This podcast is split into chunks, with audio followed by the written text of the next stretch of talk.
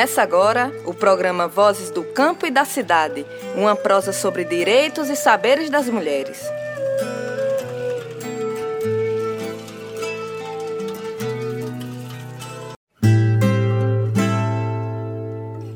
O programa Vozes do Campo e da Cidade é uma produção da Articulação Semiárido Brasileiro ASA, para a Rádio Frecanec FM, a rádio pública do Recife.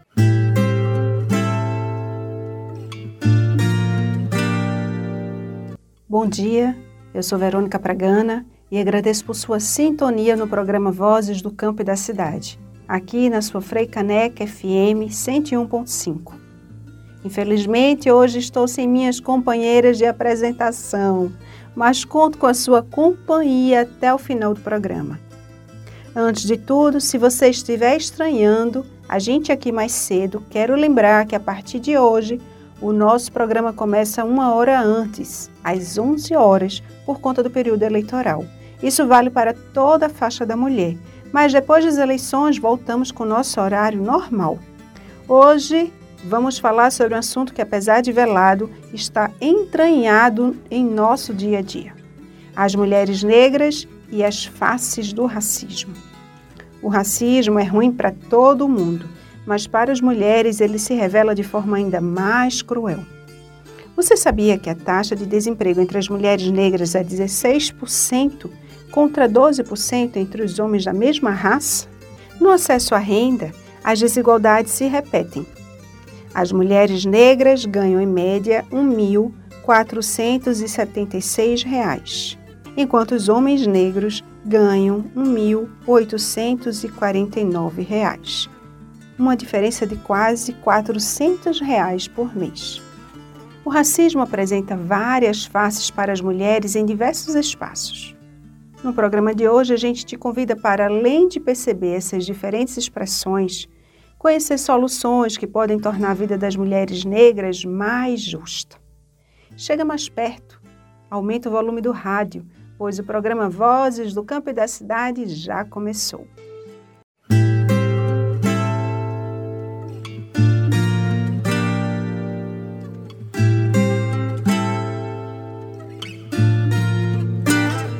Brasil vivencia uma crise econômica desde 2016.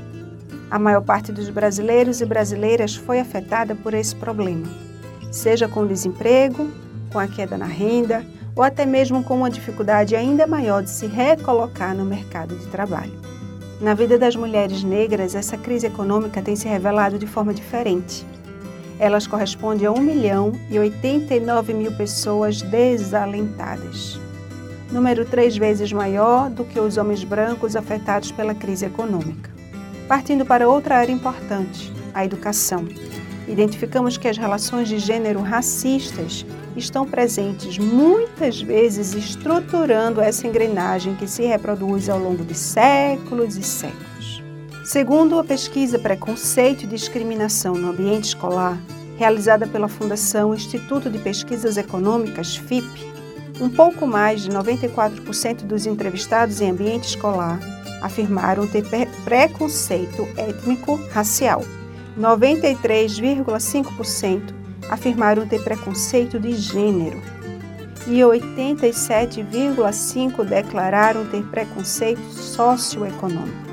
Gente, todos esses dados estão interligados, ou seja, as mulheres negras sofrem por serem mulheres, sofrem pela cor da pele, sofrem com a pobreza. Por tudo isso, junto e misturado, elas têm menos acesso aos direitos e uma série de problemas sociais. O mais importante é que esse comportamento declarado na pesquisa se dá em um ambiente educativo, onde deveria se construir conhecimentos que reforcem valores de respeito, o Vozes do Campo e da Cidade conversou com a educadora popular e pedagoga, ex-coordenadora da UNDA Suba, moradora da comunidade de periferia Bomba do Emetério, Paula Ferreira. E ela analisou como as relações de gênero racistas se expressam no ambiente escolar. Paula nos revelou que ainda hoje as expressões de racismo estão presentes de diversas formas nas instituições de educação. O racismo está ligado diretamente no processo de ensino-aprendizagem.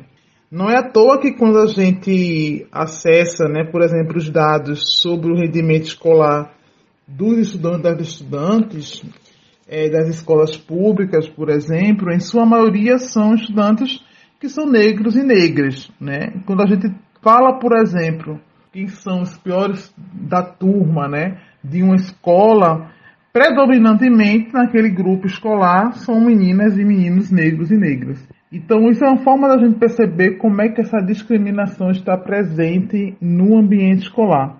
As crianças negras, por exemplo, né, elas não se sentem representadas, sejam elas é, pelos livros didáticos, que não trazem a história né, dos reis e rainhas né, da população negra, não fala da resistência desse povo negro, ela enfatiza o que foi o racismo, né, o que foi a escravidão, aliás, e pensando um pouco do que foi a escravidão nesse contexto é, que, que, a população negra viveu na época, né, que eu acho que a gente vive hoje um outro tipo de escravidão, é muito difícil né, você se reconhecer nesse processo de negação. Né? A criança está o tempo todo sendo é, negada. Segundo Paula, nos últimos anos foram implementadas leis importantes para garantir uma educação pública mais justa para as mulheres negras. Porém, é preciso enfrentar os desafios que impedem a efetivação dessas leis. Eu cito aqui assim como um legado importante, né, em governos anteriores ao governo atual, é a própria lei 10.639/2003, né, que inclui no currículo oficial da rede de ensino a obrigatoriedade da presença da temática história e cultura afro-brasileira e africana é importante né, que haja uma prática curricular né, é, envolvendo as diversas é, disciplinas. Né? Isso é fundamental. Mas, para além disso, é muito importante né, é, reconhecer que o racismo ele é estrutural, né, que ele existe, inclusive no ambiente escolar. Se a gente não reconhece isso, a gente não consegue avançar na discussão né, sobre o racismo. Né? A gente tem também a, é, a lei né, aplicada, a lei 11.645-2008, que inclui no currículo oficial da educação básica a obrigatoriedade da temática histórica e cultural brasileira e indígena. Né? Porém, é, se a gente não conseguir né, revelar o, o racismo estrutural, a gente não consegue mesmo pensar como é que essas, como é que essas práticas pedagógicas, né, ela inclui essa reflexão? Né, como reconhecer o professor e a professora que está lá facilitando processos né, didáticos, pedagógicos, né, que o racismo ele existe, como combater o racismo dentro da escola.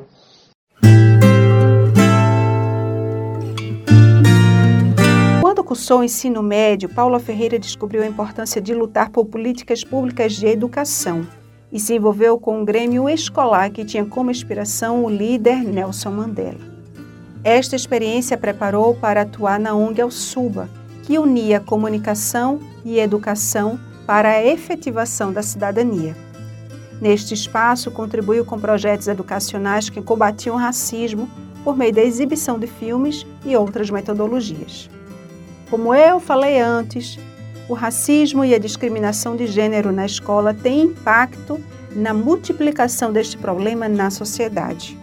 Paula nos explica como se dá o papel da escola na desconstrução ou na consolidação do racismo. A criança negra, ela tem direito a uma escola, né, que ela se sinta representada e respeitada. Tem um direito a uma escola que seja antirracista, né? Se a escola não reconhece nessa criança sua identidade, né, como uma criança negra, ela vai sim continuar perpetuando a discriminação e desigualdade de gênero e de raça, né? fazendo com que, sobretudo, as meninas né, não, não concluam seu ciclo escolar na educação básica. Então é importante né, que a escola reconheça né, esse sujeito de direito, né, para que entenda que o racismo ele é estrutural e que ele precisa ser sim é, combatido dentro, dentro da sala de aula, né? é, dentro, dentro da, do ambiente escolar como um todo.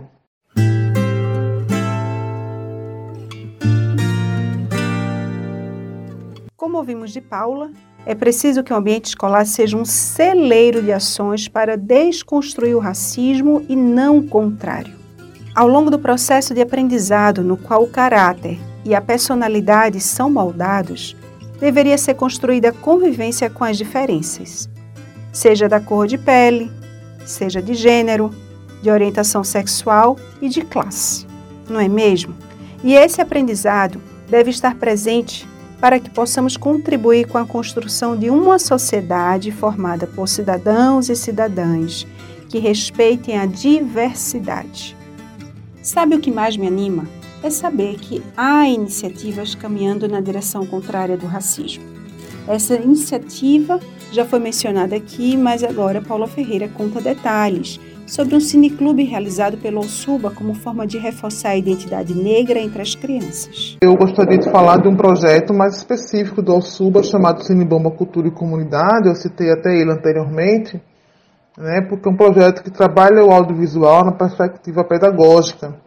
Né, e nesse, nessa experiência com escolas públicas da rede municipais e estaduais é, de Recife, de algumas comunidades de Recife, eu pude ter uma experiência muito, muito interessante, né, de como as crianças, né, elas dizem com muita, com muita segurança, né, com muitas certezas, o quanto elas são invisibilizadas. E esse trabalho que o Alsuba realizou durante um tempo, ele trouxe mesmo a voz né, dessas crianças, adolescentes e jovens para refletir sobre a sua imagem, né, sobre você, como é que essa criança, adolescente, jovens negros e negras estão sendo representadas. E nada melhor do que trazer o audiovisual como uma ferramenta mesmo, um elemento pedagógico para refletir essas práticas, né? Como ela poder estar presente no ambiente escolar. E aí nesse trabalho eu já tive muitas vozes assim, né, dizendo o quanto é importante o trabalho dessa natureza, porque é, se conecta né, com a sua realidade, se conecta com seus territórios, também se conecta com a sua identidade enquanto criança negra. Né? Isso foi uma experiência é, que eu pude vivenciar no Alsuba, é, além de outras experiências também do campo da formação, é, mas especialmente essa do, do Cine, porque foi um trabalho muito com criança, que, que foi a minha, uma das minhas experiências enquanto pedagoga, educadora social, e que muito me chamou a atenção.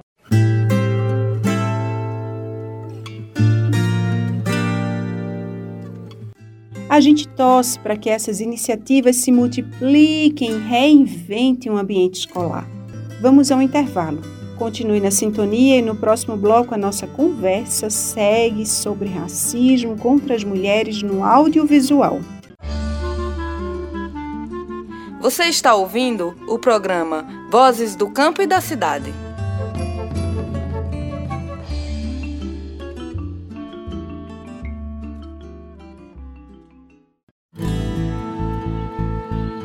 Voltamos a apresentar o programa Vozes do Campo e da Cidade.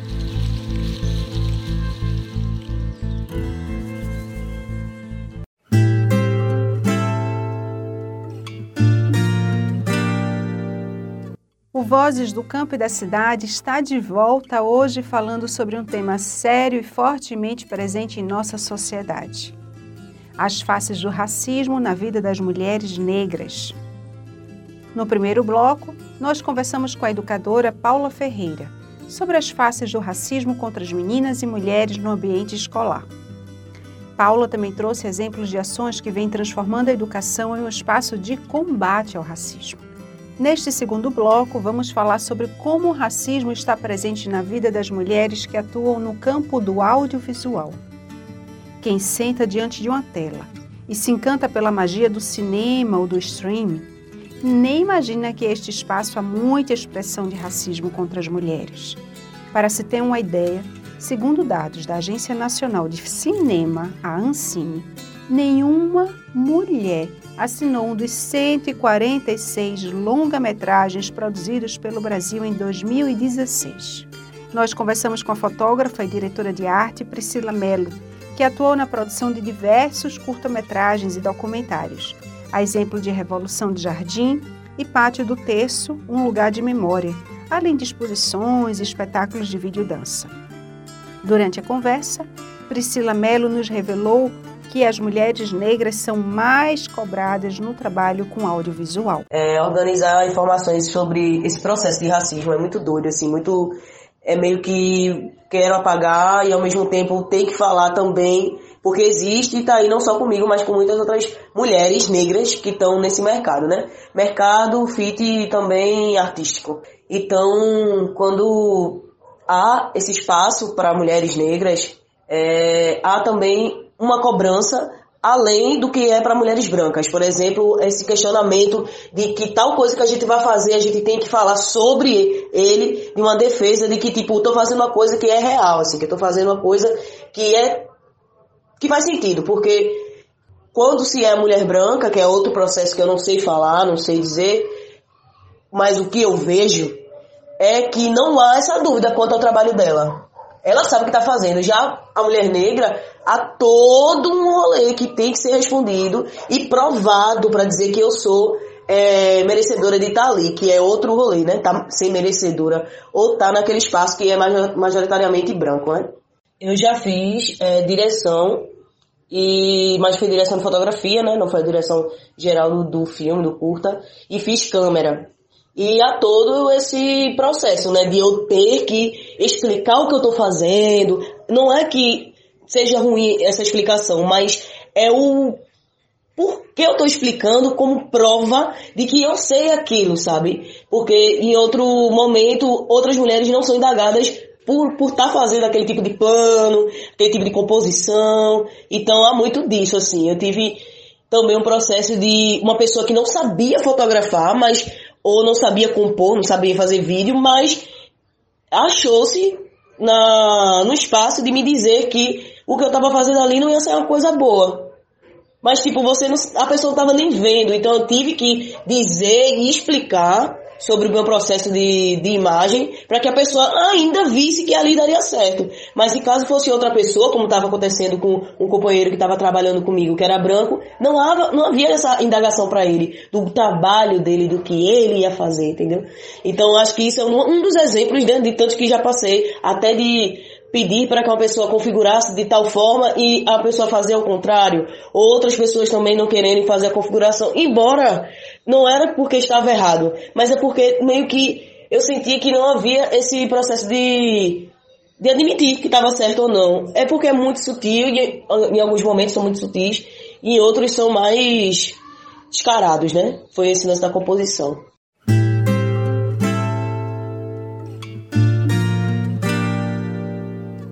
Racismo contra as mulheres negras no audiovisual ganha outro papel quando expressado do outro lado da tela. Ver mulheres negras representadas na tela é uma forma de mostrar outras identidades, bem como gerar identificação com o público que assiste.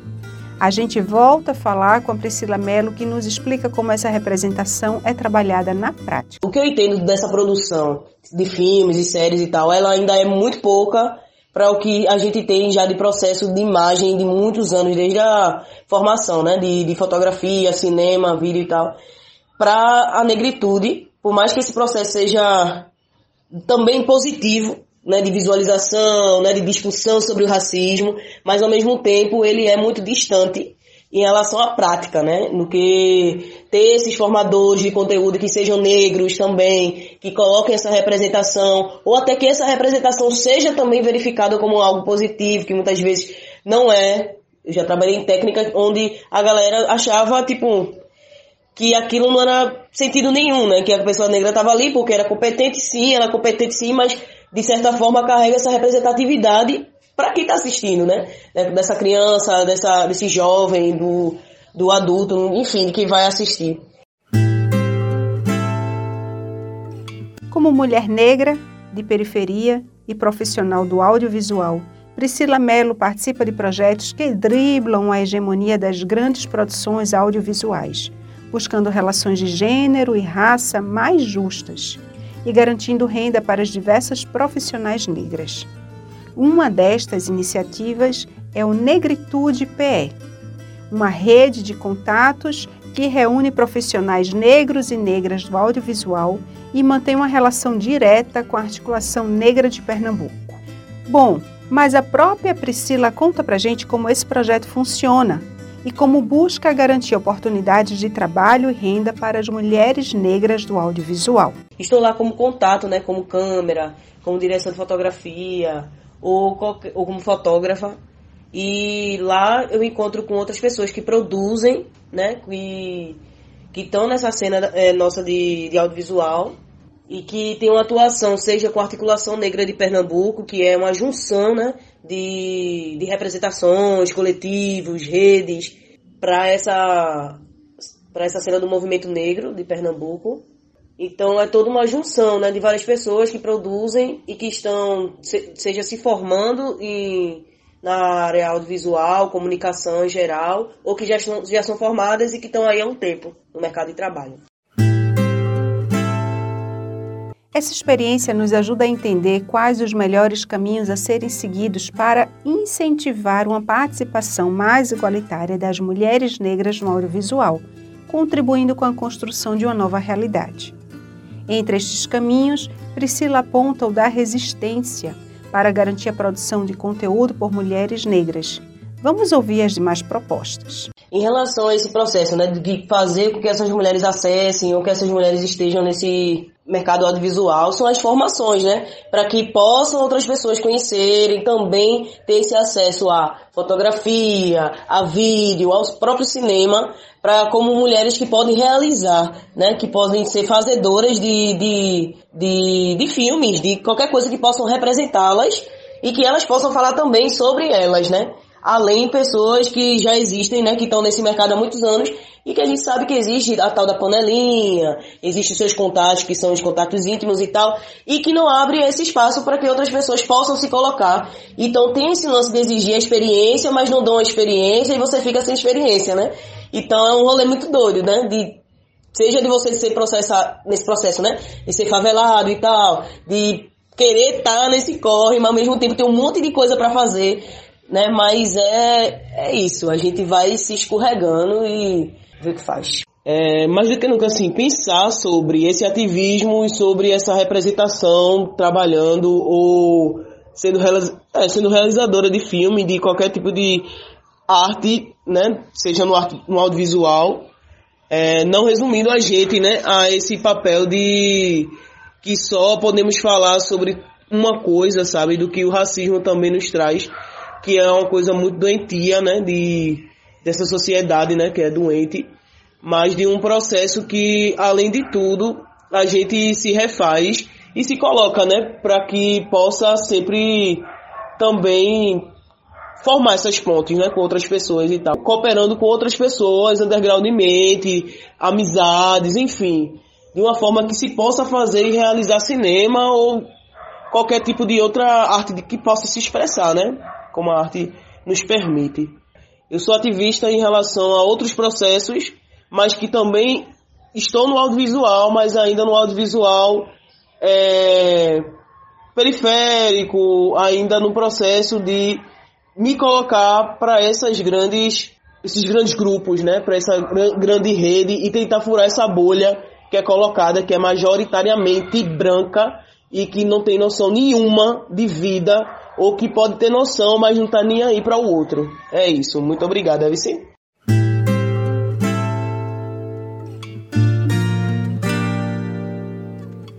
A fala de Priscila Mello nos dá uma ideia do tamanho do desafio que é combater o racismo no audiovisual. São muitas as camadas que precisam de uma mudança, desde a produção até a presença das mulheres no conteúdo que é exibido nas telas e formam valores junto ao público. Bom, mas como o nosso programa hoje fala do problema, mas também mostra possíveis soluções, ficamos felizes com estes projetos que estão em curso, com muito esforço, fazendo a diferença não só no audiovisual, mas no respeito às comunidades de periferia. Chegou a hora de mais um intervalo no Vozes do Campo e da Cidade. Voltamos a apresentar o programa Vozes do Campo e da Cidade.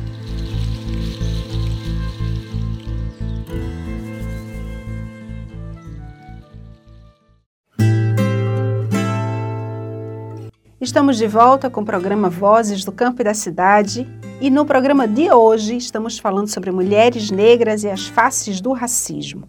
No começo do programa, trouxemos para o debate o racismo que se dá nas instituições de educação e apresentamos experiências que vêm transformando esta realidade. No segundo bloco, conversamos com a fotógrafa e diretora de arte Priscila Mello, que nos contou sobre a realidade do audiovisual para as mulheres negras e as experiências que estão tornando este lugar mais justo para este público. Agora, o Vozes do Campo e da Cidade leva este debate para o meio rural. Nós conversamos com a Edianília Ribas, agricultora experimentadora da cidade de Taiobeiras, no estado de Minas Gerais. E ela nos conta dos desafios que enfrenta sendo mulher negra, trabalhando no campo e desenvolvendo ações na área de comunicação popular.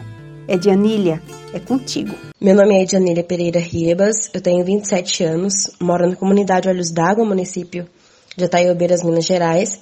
Sou coletora, agricultora, sou mulher, sou negra e sou comunicadora também popular. A primeira vez que eu sofri racismo, é, eu ainda era bastante pequena, mas me recordo claramente dos fatos.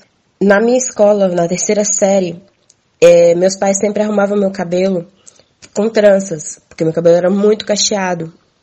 E aí, como é, eu não era a única que tinha cabelo cacheado, mas a única que tinha o cabelo mais cacheado, e minha mãe organizava ele bonitinho, é, mas para as outras crianças era diferente, então acabava sobrando para mim.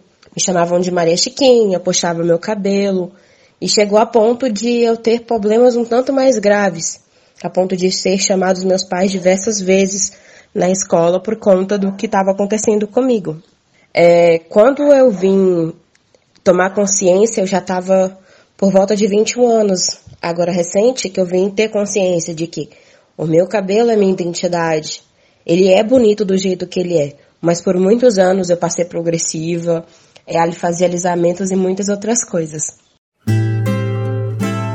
A atitude de Adianília Ribas frente ao racismo que enfrenta na sua comunidade foi totalmente diferente. Em vez de cruzar os braços, a agricultora experimentadora regaçou as mangas e se engajou em várias ações de combate ao problema na comunidade.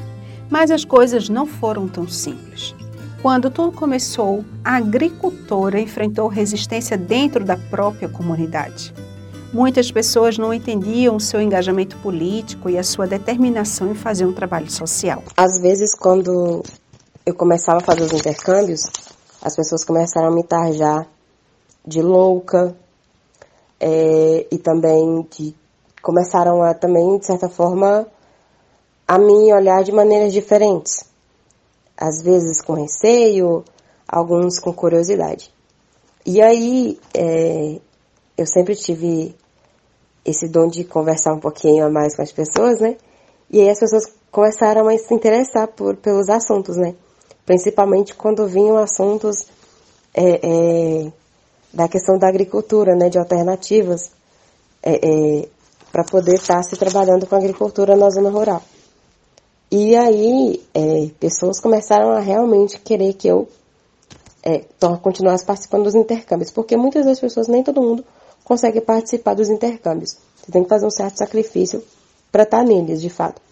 E aí, essas pessoas, uma delas vinha ao sábado sempre procurar saber se eu tinha participado de algum intercâmbio novo e qual que era a, a novidade em relação à agricultura, ou saúde, ou comunicação, ou movimento social, alguma, é, é, alguma atividade que aconteceu em algum lugar. E no início, é, eu confesso que eu fiquei um pouco baqueada com esses olhares e com as conversas que acabavam saindo, né? mas depois é, eu vi que era minoria e que eu poderia sim continuar fazendo isso, principalmente porque eu tive apoio é, da parte da minha mãe, né, para tá podendo continuar nessa, né, nessas, nessas viagens, tanto que ela me, me ajudava muito e me ajuda muito nessas questões. E é, é, até hoje a gente ainda mantém um pouco desse vínculo com, com esse pessoal da juventude, é, espero a gente poder continuar conversando com eles. Realmente, aqui uma das dificuldades é internet. E também por causa da pandemia, muitos contatos é, é, a gente acabou é, perdendo, né, porque nem todo mundo vem, vem à cidade ou, ou, a gente se encontra da mesma forma que se encontrava antes. E aí é, é, a gente tem muitos locais aqui que não tem sinal nem de celular, então fica um pouco complicado algumas coisas e acho que é um desafio ainda essa questão da internet é, nessas áreas remotas né, da zona rural. Considerando que a comunicação é responsável por informar e educar, Edianília passou a desenvolver projetos de comunicação popular dedicados a combater a discriminação racial contra as mulheres no meio rural. Ela se tornou uma comunicadora popular e, além de viver uma nova realidade como negra e agricultora experimentadora, passou a contribuir com a mudança de outras tantas mulheres da sua comunidade.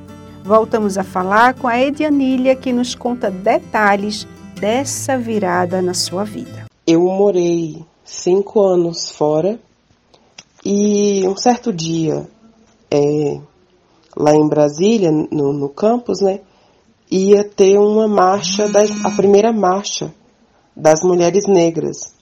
E aí eu pensei, nossa, eu vou. E aí quando eu fui, foi a primeira vez que eu fui para uma marcha, né? Que eu fui para para um, um, uma luta em, em, busca de direitos, né?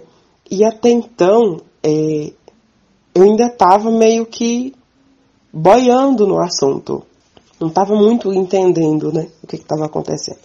E no que no que decorrer da marcha começou ali no, no no estádio, aí eu comecei a conversar com as pessoas e, e eu fui entender por que, que elas estavam ali, né? E aquilo me, empolgou, me empolguei muito, porque uma vida inteira é, eu fui aquele jovem é, escondido, que não falava nada, era calado, não demandava nada. E uma certa vez, é, em um evento de associação, é, eu pedi a palavra e aí a pessoa falou assim: Você é muito jovem para falar. Quando você tiver mais velho, você pede a fala. E aí eu não falei nada, fiquei calada. E aí depois dessa primeira marcha das mulheres negras que ocorreu em Brasília, e aí eu acabei me empolgando e vendo que muita coisa fazia sentido. E aí eu comecei a me integrar mesmo em alguns programas sociais, é, fiquei voluntária por um tempo no sindicato, é, auxiliando é, é, essas questões, principalmente da mulher. Comecei a fazer parte da, da associação é, de mulheres, a SECOM, aqui do norte de Minas. É, entendi um pouquinho como é que funcionava essa questão feminina, o acesso a políticas públicas voltadas para a mulher, a assistência, que às vezes não nos era dado de acordo com as nossas necessidades. E eu acabei me empolgando muito com isso. E aí veio essa questão da comunicação, que foi uma, uma, uma porta que me foi aberta é, por um projeto que acontece aqui no território, né, que é o Bem Diverso, e também pelo CAA e os sindicatos, que na época foi por indicação, né, para fazer a primeira formação da comunicação.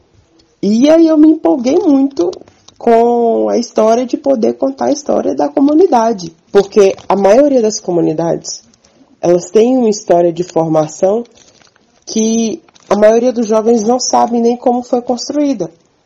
E que com a perda dos anciãos, essas histórias vão se perdendo cada vez mais. E hoje em dia existem, existem comunidades que não se sabe nem como foram formadas. E há uma necessidade de a gente saber como é que foi construída a nossa comunidade, como é que, como é que, de onde vem a nossa base. É, e aí eu comecei a, a virar um, um, uma certa, um pouquinho mais crítica, né? E, e, e, querer mais que, que outras pessoas também tivessem esse mesmo interesse de poder contar histórias. Aí que veio a ideia, né, e os apoios para que outras oficinas de comunicação fossem criadas. E aí começamos a, essa história de, de, de fazer essas opções de comunicação. Eu e um outro jovem chamado Valdir, e mais um, um grupo de jovens que também começou a fazer a mesma coisa. Sobre a influência da própria mãe, Edianília passou a atuar no coletivo de mulheres do norte de Minas. É desse lugar sobre o qual ela tem total propriedade que a agricultora fala dos principais desafios para as mulheres que vivem no campo em pleno semiárido e que atuam na comunicação. Ela também sinaliza quais políticas públicas devem ser adotadas para garantir qualidade de vida para este público. Uma das políticas públicas que deu certo no território e a gente sempre pauta elas foi a inserção das caixas d'água de 16 mil litros e a P1 mais 2, de 50 mil litros de captação de água de enxurrada, porque assim faz com que a gente tenha água de qualidade na mesa e também tenha como estar tá plantando também. E uma outra alternativa que a gente vem discutindo e sempre falando em conselhos, nos sindicatos, é, nas prefeituras, a gente sempre vem conversando, é a inserção de pequenas bacias de contenção para recuperação dos córregos e também que auxilia né, na produção. Porque essas bacias de contenção, elas elas, elas fazem a filtração da água, faz, guardando a umidade da água, né? Em relação à nossa produção, seria ideal que tivesse um espaço identificado. É, eu, eu, eu penso assim sempre que seria muito interessante se tivesse uma feira específica somente de produtos orgânicos. E, e seja feito é, uma pequena avaliação para adequação das pessoas para estar tá entrando nessa feira. Eu vejo como exemplo as feirinhas do MST, que são muito bonitas. Nós ouvimos agricultora experimentadora, mulher negra e comunicadora popular Edianília Ribas. Ela juntamente a educadora Paula Ferreira e a diretora de arte Priscila Melo, ilustram histórias que traçam um caminho de esperança para o combate ao racismo em suas diversas faces. São histórias fortes, construídas com muita luta e resistência e que a gente espera que sirvam de inspiração para outras tantas mulheres, para que possamos garantir qualidade de vida para as mulheres negras nos diversos campos da sociedade. O Vozes do Campo e da Cidade segue agora para mais um intervalo. De volta, nós vamos conhecer a história de outra agricultora experimentadora, um exemplo de luta contra o racismo, Silvanete Souza. Você está ouvindo o programa Vozes do Campo e da Cidade.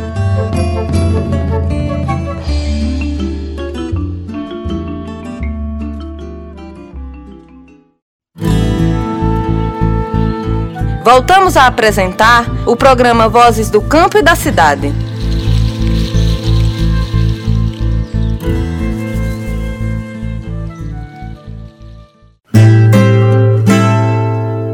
O Vozes do Campo e da Cidade, falando sobre mulheres negras e as faces do racismo, está de volta.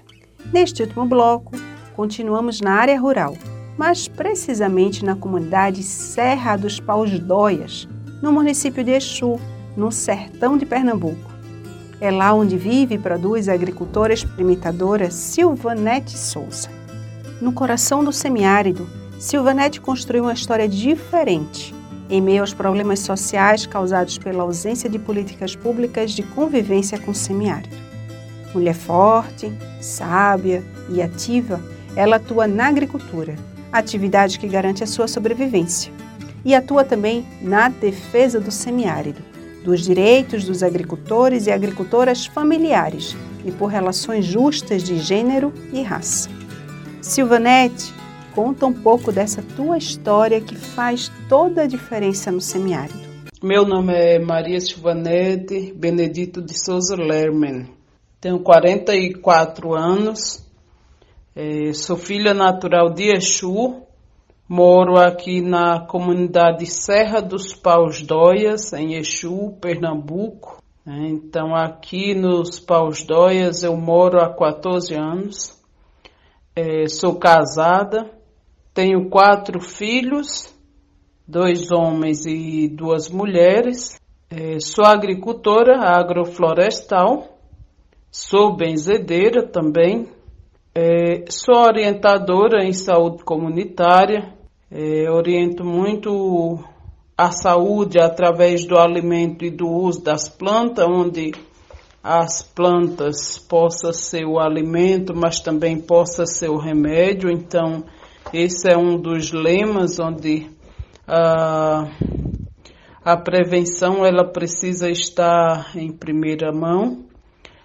É, sou associada da Agrodóia, a nossa associação aqui na nossa comunidade, uma associação mista que é composta por homens e mulheres.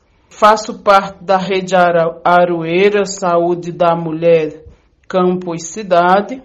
Também faço parte da rede Araripe de agricultores e agricultoras experimentadores.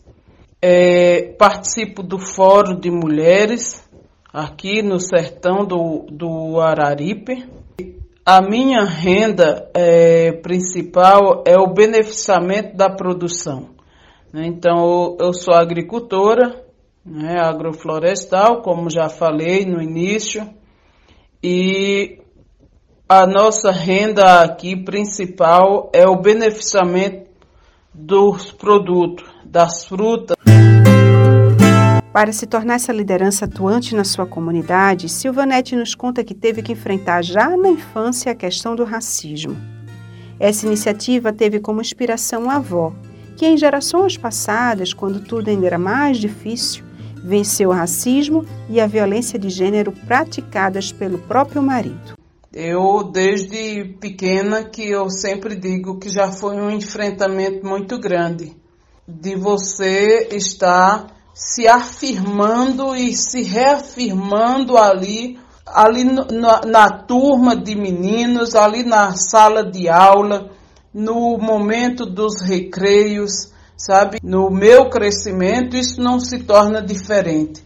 A todo momento, senti que é necessário reafirmar quem sou eu.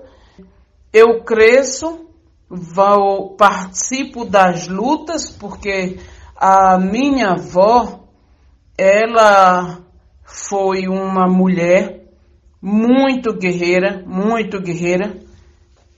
é, sempre admirei muito ela, porque ela foi uma mulher que enfrentou a violência doméstica dentro de casa, sofrida por seu marido, e que ela defendia os filhos e filha feito uma leoa, e que muitas vezes apanhou para defender os filhos.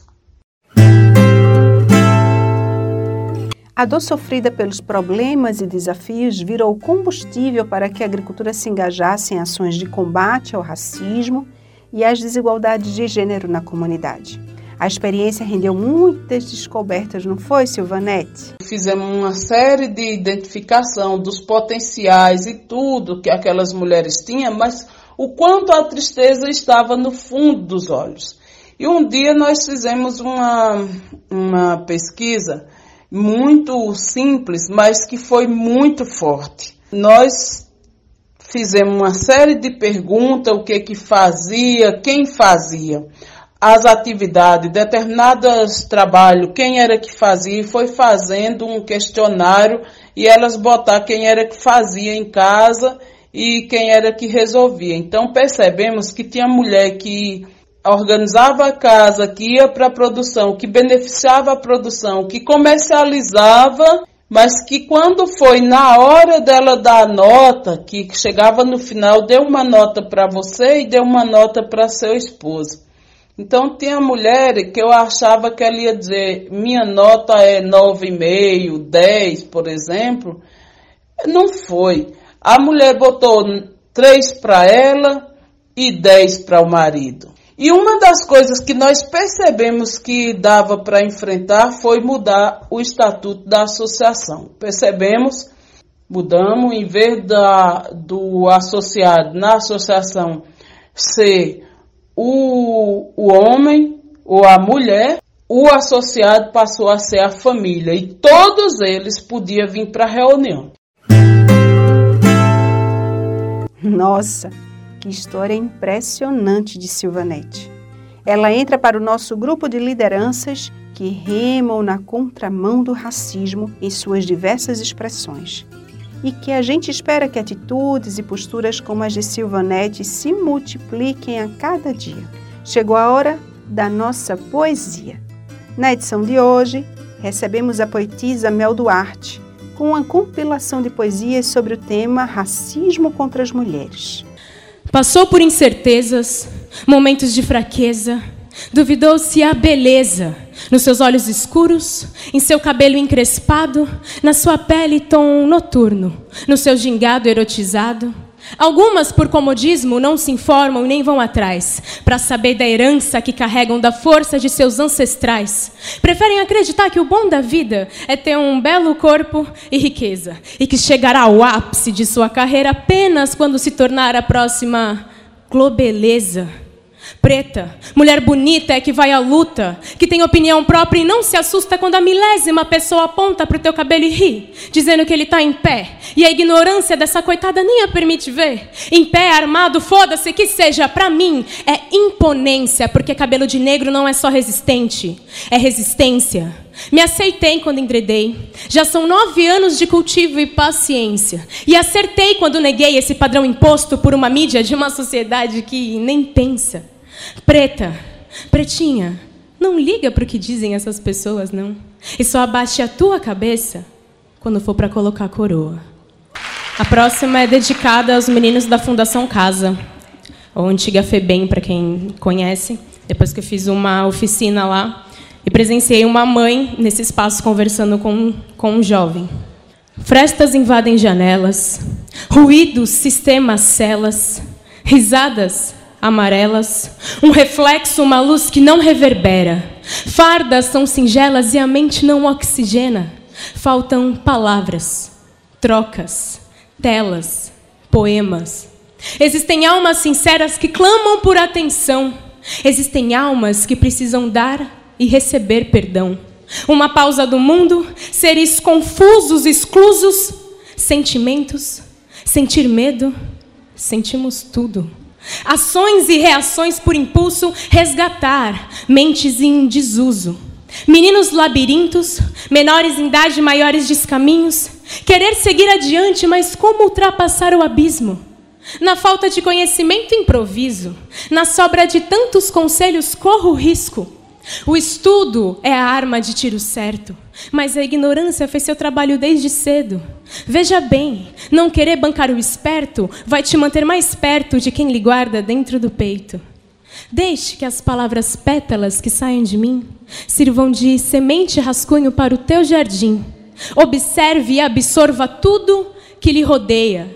E lembre-se: coração de mãe é grande, sim, mas não cabe na cadeia.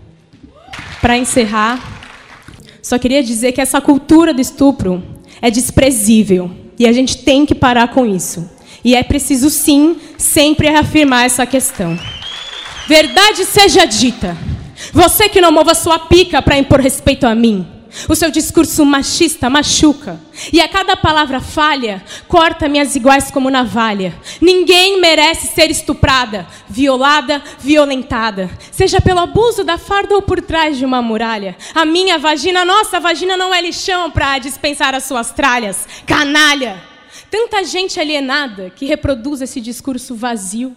E nem adianta dizer que é só no Brasil. Em todos os lugares do mundo, mulheres sofrem com seres sujos que utilizam da força quando não só até em grupos praticando sessões de estrupos que ficam sem justiça. Carniça. Os teus restos para os urubus eu não jogaria. Porque animal é bicho sensível e é capaz de dar rebuliço no estômago já acostumado com tanto lixo. Até quando teremos que suportar? Mãos querendo nos apalpar Olha bem para mim, eu pareço uma fruta? Aonde na minha cara está estampado me chupa? Se seu músculo enrijece quando digo não, e não é não para você, que vá procurar outro lugar onde possa meter. Filhos dessa pátria, mãe gentil. Enquanto ainda existirem Bolsonaros, Cunhas, eu continuo afirmando: sou filha da luta, da puta, a mesma que aduba esse solo fértil, a mesma que te pariu.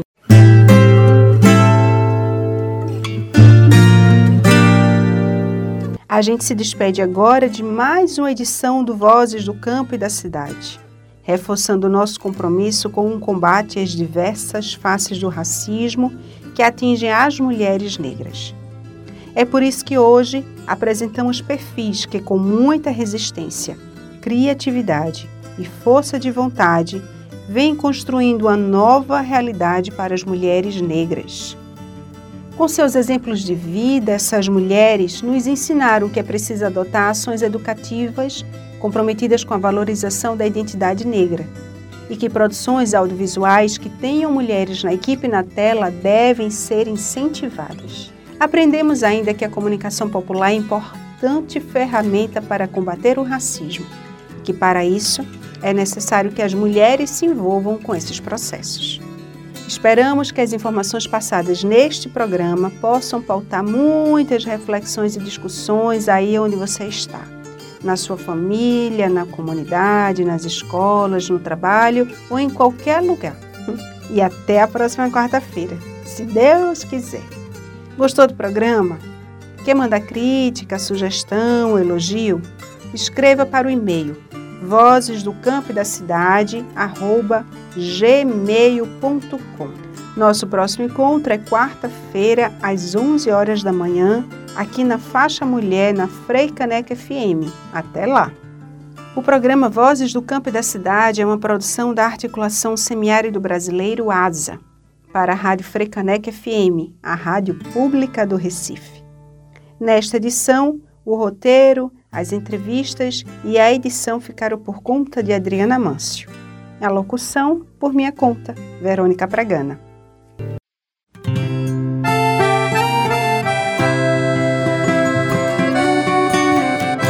Você acabou de ouvir o programa Vozes do Campo e da Cidade, uma prosa sobre direitos e saberes das mulheres.